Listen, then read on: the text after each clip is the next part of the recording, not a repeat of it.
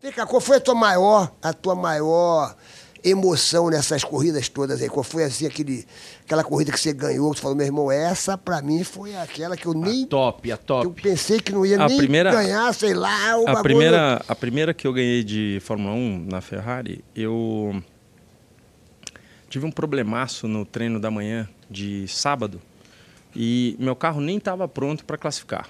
Meu carro ficou pronto nos minutos finais da classifica- classificação.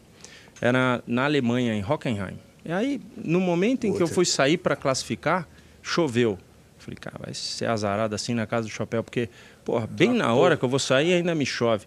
Só que, qual que é? Aí, depois de tudo isso, eu comecei a, a- a mentalizar muito mais o positivo. Que aí eu falei, se você pensar, pô, que azar ter chovido na hora do cara.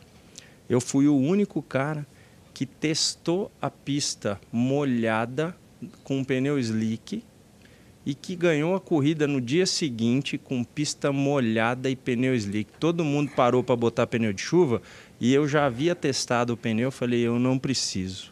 Então você Que vê, sorte, hein? Você vê que sorte, É. né? Às vezes pensa Tá que azar e é Pensou sorte, que né? azar, mas foi sorte. Papai né? do céu, Deus não vai, não vai botar pra, pra te. Que ano foi isso aí? Que ano foi? 2000. Em 2000 tu ganhou aquela da Alemanha, né?